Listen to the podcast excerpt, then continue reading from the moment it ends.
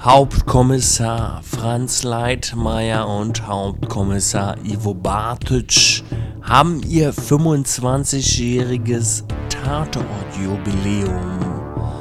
Und wieder gibt es einen Fall, den es zu lösen gilt. Dieses Mal geht es um eine erdrosselte Prostituierte. Werden Ivo Bartitsch und Franz Leitmeier auch nach 25 Jahren souverän diesen Fall um die Ecke bringen? Und werden sie vielleicht ein paar Kriminelle um die Ecke bringen? Das ist die große Frage in diesem Jubiläumstatort. Und diese zu beantworten, das ist unsere Aufgabe. Willkommen im Tatort-Podcast zum Tatort gezwungen.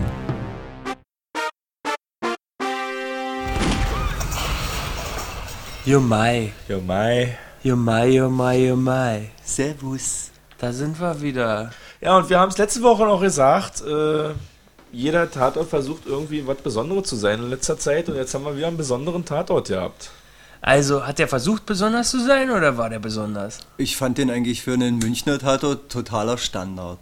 Ja, da muss ich aber gleich was dazu sagen. Erstmal mache ich jetzt erstmal die, die Überschrift. Wir haben den 982. Tatort aus München mit dem Titel, jetzt pass auf, Nein, wir haben den 982. Tatort und der ist aus München. ah, mit dem Titel Wir sind jetzt da, wo es weh tut.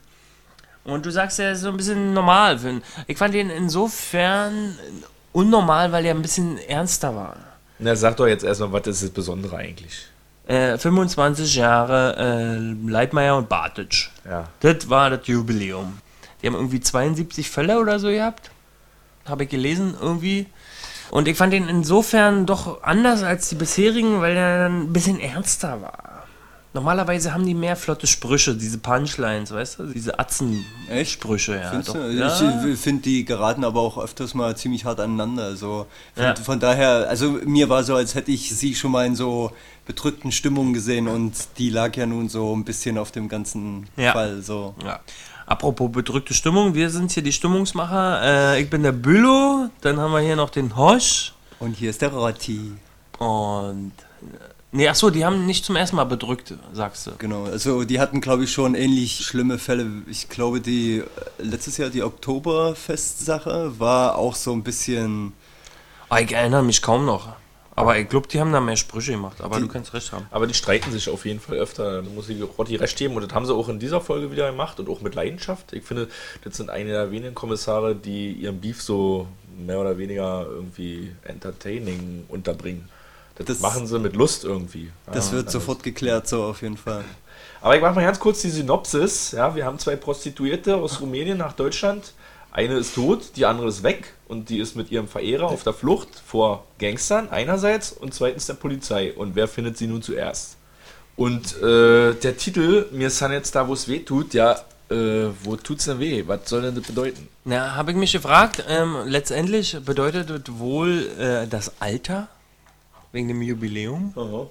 Also ist meine Interpretation. Und ich habe mich ja im letzten Podcast ein bisschen drauf gefreut, wegen dem Titel, dass es ein bisschen Action und Violence gibt. Folter habe ich ja prognostiziert und erhofft. Und wir hatten aber zumindest ordentliche Metallrohre auf Schädel eingeschlagen und krasse Autoüberfahrt-Action. Also da wurde ich schon ein bisschen mit dem Wehtun, auch äh, die Erwartungshaltungen wurden erfüllt. Na und Scheitern tut weh. Scheitern. Naja, die Jungs haben ja verkackt eigentlich, ne? Weil war ja ein Fall, der eigentlich bereits abgeschlossen gewesen ist. Ja. Und äh, man könnte auch sagen, es tut weh, weil Ivo endlich mal mit seiner, sagen wir mal so, Freundschaft zu dem Zuhälterboss ins Reine kommt, weil gerade da schien es ja immer so einen Konsens zu geben von wegen, äh, lasst mich in Ruhe und ich sorge dafür, dass es ruhig bleibt und das ist ja jetzt auch mehr oder weniger aufgeflogen, auch wenn das alles so ein bisschen im Offenen bleibt, wie es denn da weitergeht.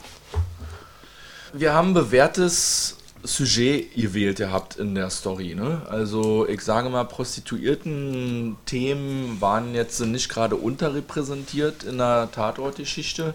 Jetzt haben wir wieder einen gehabt. Ähm, Matthias Dell fragt auch ein bisschen, war das nicht ein bisschen äh, viel in den letzten Jahren? dass äh, Geschichten zu diesem Milieu gegriffen haben. Kann aber auch daran liegen, dass einfach da die Welt noch eine harte Sau sein kann. Da Frauen noch gut aussehen und nichts anhaben und Not beschützt werden können und die Männer sich nicht mit laktosefreier Sojamilch und Erziehungsarbeit abzugeben brauchen und die Gewalt immer schon mit am Tisch sitzt. Also so ein bisschen so eine Rotlicht-Blaulicht-Mischung, wie so auch die Bildzeitung gerne fährt. Ja, dazu fällt mir ein hier Rotlichtmilieu. Ja? Diese Rotlicht-Sache fand ich ganz interessant. Da bin ich nämlich auf die Musik äh, wieder äh, neugierig geworden, weil immer wenn Ivo in den Puff gegangen ist, gab es einen Synthi-Bass. Und wir haben ja im letzten Podcast gelernt, ich meine nicht Synthi und Roma, sondern ich meine Synthesizer-Musik. Und ich fand die auch wieder diesmal schön, weil das wieder so 80er Jahre Retro war. Na komm, wenn du schon beim Thema bist, dann mach die Kiste gleich auf. Ja, die Musik hat gemacht ein gewisser Richard Ruzicka. Und der ist ein 94er Jahrgang, also ein Jungspund. Und der hat eine schöne Website, die kann ich auch empfehlen. Also wenn jemand einen Filmemusiker sucht oder einen Musiker, der hat da eine schöne Website und da sind Soundbeispiele in, in Schubladen geordnet. Also kann man sich mal geben.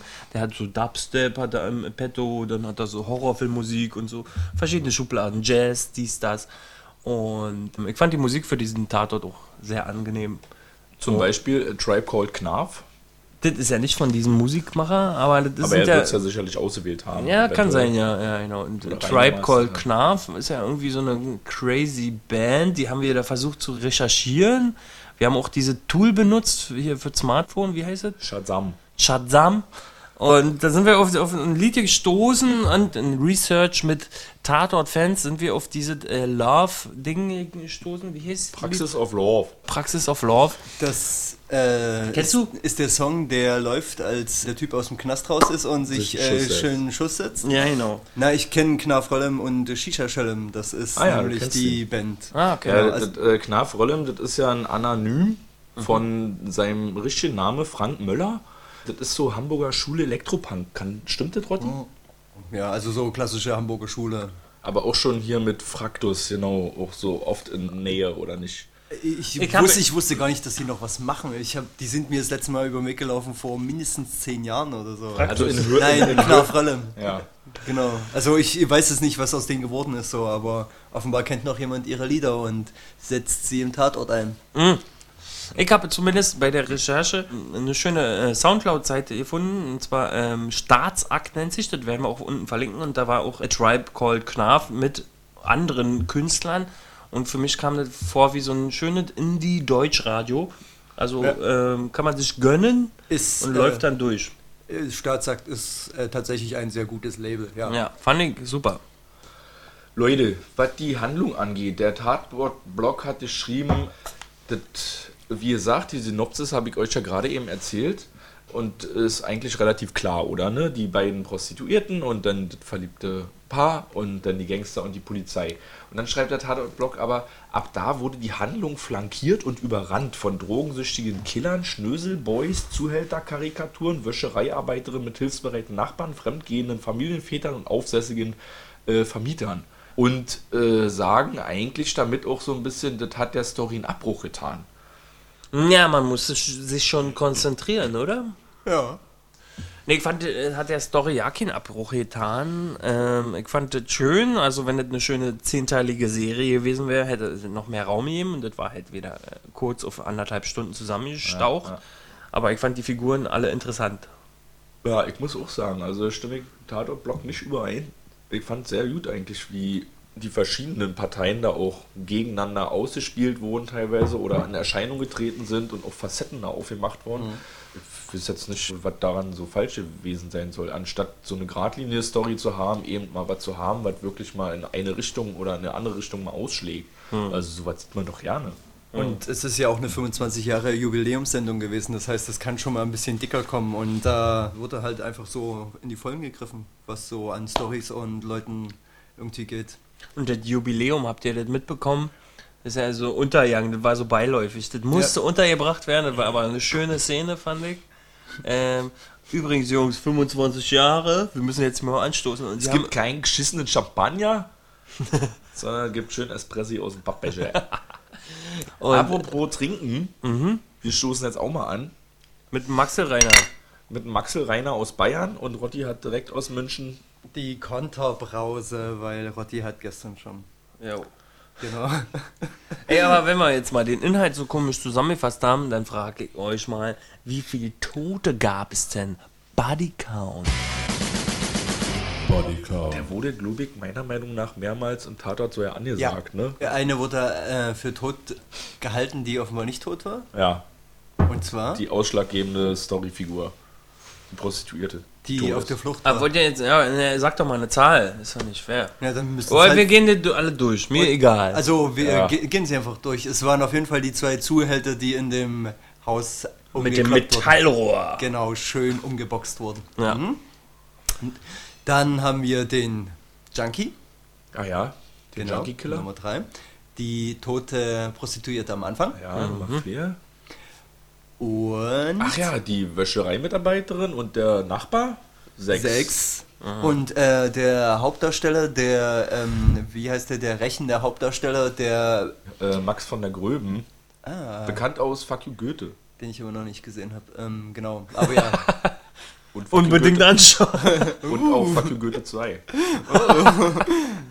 nee, ich möchte aber, ja, ja? erzähl. Nee, bitte, bitte. Nee, das war mein Satz. Okay, ich möchte auf den zugedruckten Auftragskiller Ja, oder was und den Researchman zu sprechen kommen. Ähm, ich weiß ja nicht, wie hieß der eigentlich. Ähm, Roman Czernik dargestellt von Till Wonka. genau, und dieser Till Wonka, den fand ich richtig cool. Dem gebe ich meine Props und da habe ich auch ein bisschen nachrecherchiert. Er hat wenig äh, Filmerfahrung, er hat bisher nur ein paar Kurzfilme gemacht und dann einen Langfilm, Revolution Now heißt er. Da ist er ein Protagonist vom Film und seitdem ist er im Tatort drinne. Und wir drei sind genau die Konstellation, wir haben ihn nämlich schon mal gesehen. Und zwar im Tatort auf einen Schlag. Da war er nämlich Bestandteil der Schlagerband, der mordenden Schlagerband. Nach Dresden? Ja, Ach da so. diese Crew, diese Schlagercrew.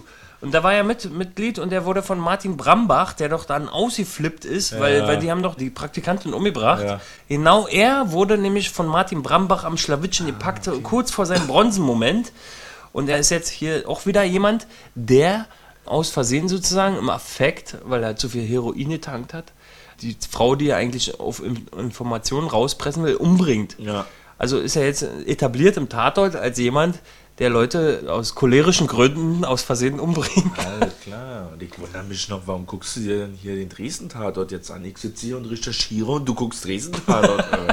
äh. Ähm, ich muss noch sagen, dass er mich ganz besonders an Ratte aus Bang Boom Bang erinnert hat. So, Ratte war auch so ein Typ, der war von sich immer sehr, sehr überzeugt und baute dabei immer nur richtige Scheiße. Also, Schön, dass du das sagst. Mich hat er besonders erinnert an Steve Buscemi. oh ja. Und äh, dazu auch Matthias Dell, der zu geschrieben hat, zu dieser Figur, äh, was wäre so ein Rotlicht-Helfershelfer im amerikanischen Film für ein schillernder Spezialist gewesen. Ne? Also Ja. muss man sich schon mal vorstellen, was das fand ich auch geil, wie er eingeführt wurde, diese Szene mit dem äh, Drogenrauscher in dieser, keine Ahnung. Ja, äh, Tribe Called Knarf lief dazu. Genau, in dieser Kifferhöhle da, äh, das war auf einmal ein Tapetenwechsel gewesen, komplett. Und da sehe ich so fast auch ein bisschen Cohen-Brüder-mäßig da auf einmal so eine Figur, die da so rausschillert und auch noch so geile Dialoge hat und so wirklich auch die Aufmerksamkeit auf sich zieht und auch Spannung erzeugt, einfach weil der so durchgeknallt ist und man einfach nicht berechnen kann, was der als nächstes vorhat.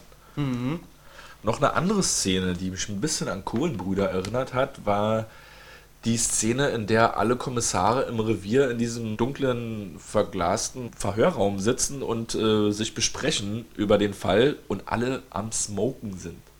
Wie, war jetzt hier? Also an die Szene erinnere ich mich, aber dass es da so zu Entgleisungen kam. Naja, nicht Entgleisung, aber es war auf jeden Selbstverständlich. Fall schon, äh, Naja, das ist schon Wie so. selbstverständlich saßen die halt alle in dem Polizeirevier in diesem Zimmer, was jetzt nicht unbedingt offensichtlich das Raucherzimmer gewesen ist und haben da ihre Beratung gemacht und haben aber alle dick geraucht und Kaffee getrunken. Aber die Tatsache ist, dass du in Verhörsituationen Leuten wahrscheinlich öfters mal eine Kippe anbietest und deswegen ist es wahrscheinlich Standard, dass du im Verhörzimmer rauchen kannst. Im Polizeirevier, wo ja Ach so, wahrscheinlich okay. in der Restbehörde Schluss ist mit Rauchen. So. Ja, das ist möglich. Das, Das ist, ist, gut, wäre das eine ist gute Erklärung. so ja. inoffizieller Raucherraum und ja, nur so eine Theorie. Was ist jetzt äh, mit der Story eigentlich, Leute? Da ist für mich noch ein bisschen Frage offen geblieben. Warum jetzt dieses ganze Geld da eigentlich? Das Also, Geld ja. war wegen dem Video. Also die Freundin der umgebrachten Prostituierten hat aufgenommen, was eigentlich passiert ist. Ja, fand ich auch Aber- ein bisschen absurd, Nein. dass sie da so filmt. Am Ende gab es ein Video vom Video und du siehst die Freundin, die hier unseren reichen Boy umbringen möchte, siehst du in dem Video, wie sie mit ihrem Handy die Situation filmt und umringt ist von Männern. Ja. Und dann projiziert sich auf einmal die Situation auf den Streit von dem Rich Boy äh, Markus Zöller, gespielt von Vincent zu Linden. ähm, der hat dann doch die erdrosselt oder so. Ja, irgendwie unter diesen martialischen Gönn dir rufen. Ich hätte gedacht, dass äh, jemanden von der Jungstruppe das Telefon gehört und sie das geklaut hat, weil einer von der Jungsgruppe das aufgenommen hat und sie das Telefon einfach mitgenommen hat, Auch möglich. Und, äh, Aber nichtsdestotrotz, weil äh, er das jetzt zurückbringt. Was war die Frage? genau, wo war, was ist jetzt eigentlich dieses Geld? Äh, warum erpresst es letztendlich der Benny von dem Zuhälter? Und weil der Zuhälter verantwortlich war, ist jetzt rein hypothetisch, äh, für die Prostituierten und eine, die nicht offiziell existiert, umgebracht wurde. Eine inoffizielle Prostituierte. Ja, ne, okay. Ja, ich bin raus, ja. Also er war ja auch äh, äh, bei der Villa von dem Rich Boy gewesen und äh, ist ja auch da kurz vorstellig gewesen und hat diese Wer da denn? gelassen. Äh, Benny. Ist Benny dem doch gefolgt, dem Rich Boy, wie er nach, nach Hause gefahren ist, zu seiner Villa, zu der Zöller Villa. Äh, hat ihm das Handy da in der Plastiktüte da gelassen. Der hat es auch gesehen. Trotzdem geht die Erpressung aber an den Puffbesitzer. Kann es sein, dass äh, Benny und den äh, Puffbesitzer, der ja quasi Markus Zöller rausgerissen hat oder beziehungsweise aus der Scheiße rausgeholt hat, weil so stellte sich das ja da, als die beiden sich da auf dem Feld getroffen haben und die Mutter im Auto sitzt vom, Ach so. vom Rich Boy. Ja. Da kriegt er ja dann ordentlich eins aufs Met vom so. Zuhälter und äh, da stellt sich ja heraus, dass offenbar alle Bescheid wissen und Ach so, okay, und- bereits als dieser Markus Zöller Rich Boy äh, die Prostituierte umgebracht hat, den Zuhälter um Hilfe gebeten Genau, hat, Hilfe, ich genau. habe diese Genau. Prostituierte umgebracht, bitte kümmere dich mal. Genau. Hier hast du Money. Und äh, Äh, deswegen verlangt ja der Zuhälter 700.000 von der Familie. Ja, Und Benny will halt den Zuhälter, und verlangt eigentlich Melden. 350.000 vom Zuhälter, der Genau. ihm aber nur 150 gibt. genau, und eine, äh, sagen wir mal, Überfahrt mit dem Jeep. Mit dem Monster Truck, Alter. Genau. Da lob ich mir doch John Wick, Alter. Da lobst du dir John Wick, wieso? Na, Hund tot, Rache. Fertig. Mehr Handlungen brauche ich nicht. Und jetzt macht Benny Rache, oder was? Nee, das war mir zu komplex jetzt, merke ich gerade. Was? Die Handlung vom Tatort. War komplex, ja. Fand ich eigentlich nun nicht.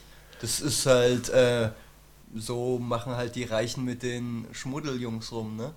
Sagen wir es mal so, ne? Ja, das ist aber halt, pass das auf, ist ja so pass dieses auf, Münchner pass auf. Ding. Ich hab Statistiken, ich hab Statistiken. Schätzungsweise. Ja. Jeder Zehnter fand die Story zu komplex. Oh, Äh, shit. Einschaltquote war ja knapp über 9 Millionen gewesen, was in Ordnung ist. Das sind immer noch über ein Viertel aller Fernsehzuschauer gewesen, aber Einstiegsquote war über 10 Millionen gewesen. Das heißt, da hat eine klappe Million abgeschalten. Das heißt, jeder Zehnte irgendwie ist ausgestiegen im Laufe des Tatorts. Und das hat man auch ein bisschen in den Tweets ablesen können. Die Leute blicken nicht durch. Also ist schon möglich, dass da einige Leute nicht durchgeblickt haben, obwohl ich es jetzt eigentlich auch nicht so krass fand. Aber Ja, war nicht so krass. War auch über. Also, ich will mich ja nicht beklagen. Ich würde mich eher als der Dumme darstellen wollen, als Konsument, dass ich das nicht gerafft habe, weil ich glaube, da war alles. Hat Hand und Fuß gehabt. Aber das sollte eigentlich auch nicht passieren, oder? Beim Entertainment, dass der Entertainte sich am Ende als der Dumme fühlt. Aber- Würde ich mich nicht fühlen, hätte ich jetzt nicht so detailliert so drüber diskutiert, würde ich mich auch nicht als der Dumme fühlen. Ja. Es ist für Sonntagabend vielleicht ein bisschen zu komplex, aber das kommt davon, dass die Leute Tatort immer erst Sonntagabend gucken. Ich habe es relativ gut äh, hinbekommen, aber ich habe es auch heute Nachmittag geguckt. Aber Am Dienstag. am Wir Dienstag. waren beim Monster Truck, was der ein Pickup-Truck mit dicken Reifen gewesen ist. Ich sage jetzt Genau. mal Monster Truck, weil jetzt echt schon ganz schön drastische Szene auch gewesen ist. SUV. Vor allem mit dem nochmal zurücksetzen. Ja, nochmal drüber rollen. Also das ist auch so gerade, das wahrscheinlich auch eine der äh, shocking Momente gewesen, die dieser Tatortfolge nochmal so ein bisschen wie Hammer auf Amboss nochmal so richtig draufgehauen haben und so ein bisschen gehärtet haben auch. Aber auch äh, cineastisch ziemlich groß, äh, gerade auf diesem Rollfeld da, die Totale mit den Autos, die da anfahren. Sehr gut, Szene, sehr also- gut, sehr gut, sehr gut. Und dann nimm dir als Filmemacher, nimm dir die Zeit und geh noch mal 100 Meter weiter weg von dem Drehort und machen nochmal eine totale, wo alle zu sehen ist, weil das macht es nochmal imposanter. Und ich habe das auch zum Beispiel bei dem letzten Film, den ich gesehen habe, Cop Car mit Kevin Bacon. Da wo zwei kleine Jungs ein Polizeiauto entführen, wo ein korrupter Cop eigentlich eine Leiche im Kofferraum hat. Und das Schöne war die ganze Zeit, das, was auch in diesem Tatort zu sehen war, halt eine totale, wie das Auto im Horizont daherfährt. Ja.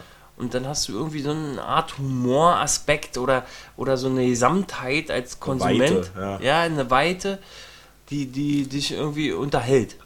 Und das fand ich sehr das schön. Das hätte in den letzten paar Tatorten habe ich das ja auch, glaube vermisst. Und hier war das so schön, weil die Totale auch genutzt wurde. Ja, das stimmt. Wo du jetzt sagst, in den letzten Tatorten vermisst, wir haben in den letzten Tatorten oft so eine studioartigen Drehmomente gehabt. Viele studioartige empfunden. Drehmomente empfunden. Und jetzt so einen Aufbruch zu haben, wirklich in die Weite zu gehen, okay, auf so einem Rollfeld, klar, da sind jetzt nicht viele Leute, ist jetzt nicht Big Life oder so, aber da ist einfach mal totale, da ist richtig Horizont, da sind Autos in der Ferne, man kann es von Weitem sehen und beobachten. Aber ich äh, stimme dir auch überein, wäre nochmal schön gewesen, ein bisschen besser zu verstehen, wo stehen jetzt eigentlich die Kommissare und blicken da drauf und wo passiert jetzt eigentlich genau die Action. Das hat man manchmal so in dem Kamerawechsel nicht so mitbekommen. Man hat bloß irgendwie gemerkt, dass sie auf demselben Rollfeld offenbar stehen und äh, die Gangster bei der Übergabe betrachten. Und er hatte dann eine Plastikwaffe von 6 Euro oder so ähnlich. Aber ich, im Übrigen macht man sich damit auch strafbar. Warum, warum ziehe ich denn eine Plastikgun? Um, also, da gab es doch diesen Harry Schneider, der war doch der, der hat gesagt, ich habe sie gehabt zwei Wochen lang, äh. von hinten, von vorne, von links, von rechts. Und daraufhin hat doch äh, der junge Mann äh, die Gun gezogen. Ja. ja. Ja, weil es sein letztes Drohmittel gewesen ist. Ja, aber wenn, er, wenn, wenn ich weiß, ich würde doch niemals die Gun ziehen, wenn ich weiß, sie bringt nichts. Du ja, der weiß ja von vornherein, dass diese Pistole keine Schüsse abfeuert. Mhm. Der hat die aber trotzdem dabei. Mhm. Warum? Natürlich nicht, weil er denkt, dass er damit jetzt wirklich einen Schuss abfeuern mhm. kann, sondern weil er denkt, dass er damit irgendwie noch einen Joker im Ärmel hat, eventuell noch die Situation weiter bestimmen zu können. Ja, dann wäre ich aber aufs Auto zugerannt und hätte mit einem mit einem äh, Roundhouse-Kick die Frontscheibe eingetreten an seiner Stelle. Äh, ich nehme mal an, das war ein gepanzerter Mercedes, deswegen. Na, da bringt doch auch so eine Spielzeugpistole durch. Die ist doch total sinnlos. Ja. Selbst in voller. Also, das war für mich total unlogisch. Ab, also, emotionalen äh, Hass und jemanden so, so zu, zur Weißglut zu bringen mit Vorsatz und ich habe eine Spielzeugpistole in der Tasche selbst, ich glaube, in meinem, also ich habe schon jede Menge Weißglut-Momente gehabt, aber ich würde niemals eine Spielzugpistole auf jemanden richten, der jetzt mit einem gepanzerten Auto davonfährt. Was bringt mir das? Du, nix. Du, Bülow, äh, kurz äh, einen ja. Moment der Empathie bei dir zu erzeugen. Du hast aber auch noch nicht äh, zwei Zuhälter größer als du mit einem Stahlstange umgekloppt, während nee, weil, du dich, weil du dich in du eine, weil du dich in eine rumänische Prostituierte auf der Flucht verliebt hast du und hattest und hattest noch nicht den Moment, dass du dir denkst, verdammt, ich erpresse mal den King der Stadt um 300.000 Steine. Weißt ja. du? Das ist halt alles so. Okay, du hast Be recht. Be Benny hat halt an der Stelle schon ganz schön Luft gezogen, würde ja. ich sagen, und er hätte sich mal auch hart zurücknehmen sollen, aber das war halt so ein bisschen das Problem. Womit hat er gerechnet? Weißt? Ja. Er dachte so, okay, ich habe die zwei Typen klar gemacht, jetzt ist halt so. Ich habe nichts mehr, hab fast nichts mehr zu verlieren, genau, so. Genau. Ich habe auch keine Angst mehr, so. Ich habe es ja dann auch geschafft, noch ihm zu sagen, ey, du bist eine feige Sau. So, weil er hat ja schon richtig äh, Mut bewiesen. Genau, genau. Aber jetzt sind wir da auch storymäßig schon ein bisschen fast am Ende angekommen. Was ist denn jetzt dann eigentlich mit dem Ende, logischerweise? Kommt da der eigentlich inhaftierte Verbrecher, müsste ja wieder freikommen, ne? Und der komische Rich Boy wird er in den Knast wandern wahrscheinlich. Und Benny hat sich aber auch in eine Scheiße geritten. Ja, und ähm, die Prostituierte ist auch richtig dabei, sich noch in die Scheiße zu reiten. Das ist die quasi letzte Minute des Films dass sie ja an der Stelle ist, wo sie ihn einfach umlegen kann und es nicht macht. Was es zum Glück nicht macht, oder?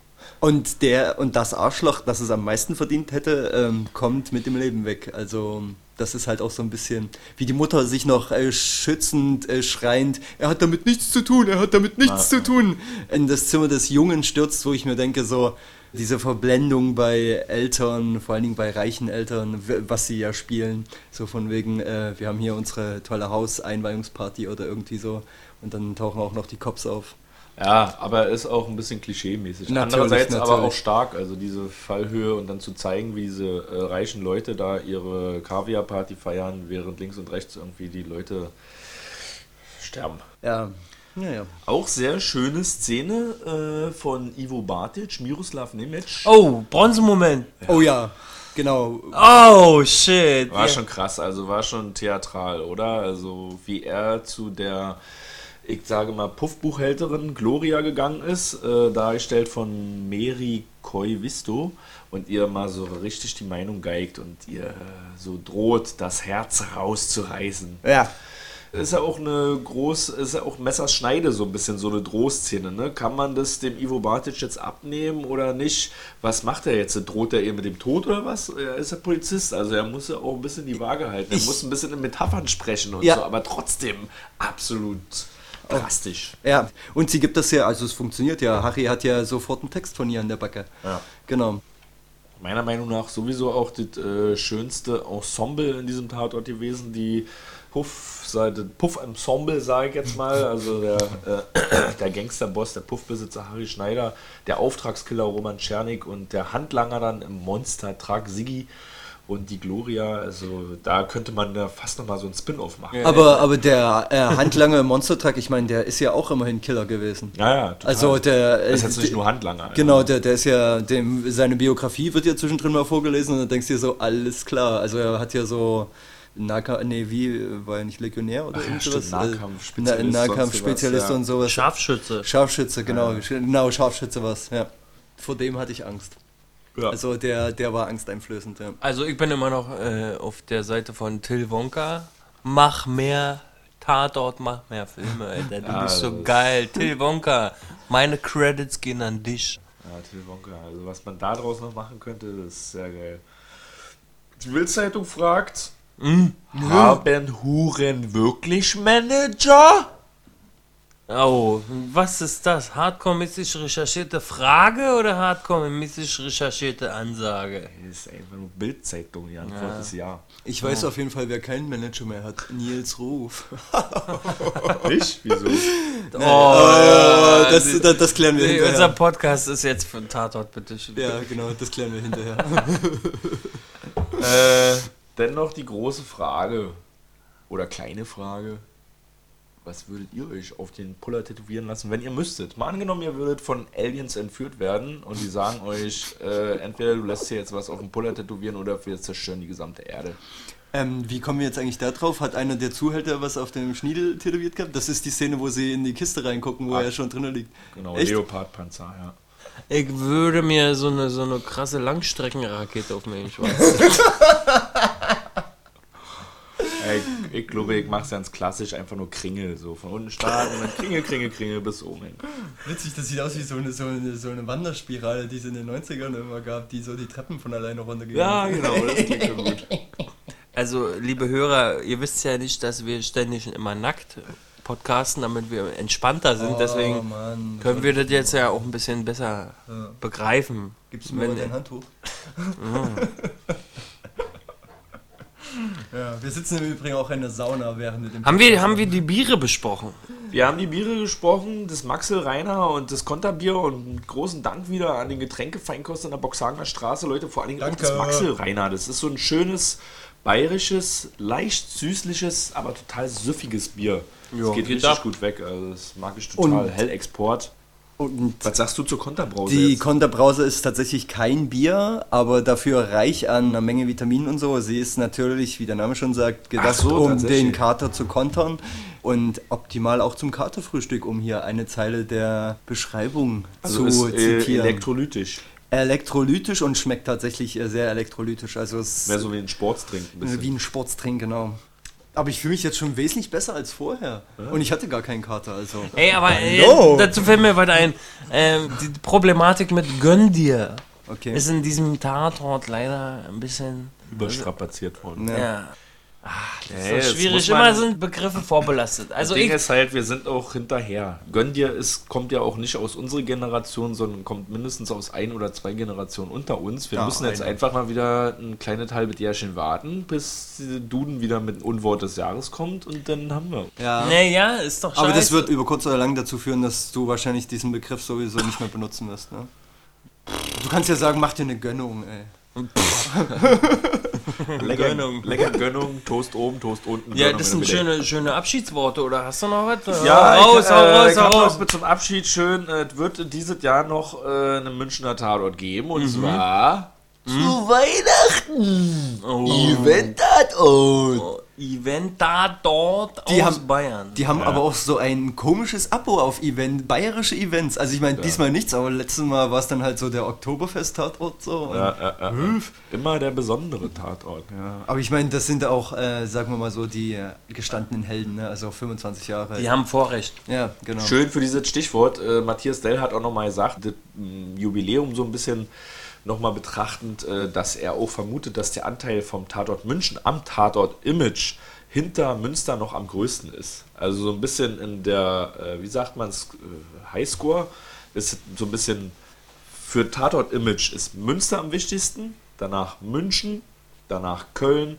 danach Odenthal, danach die hessischen Rundfunksachen, Tukur und dann neue Frankfurt oder, dann Borowski, Chiller und dann so ein bisschen der Rest. Ne, da Aber müssen- oh, ganz oben auf jeden Fall für Tatort Image an sich, für den Tatort Begriff so oder was man sich jetzt vorstellt, schon München. Nach Trotzdem, Münster.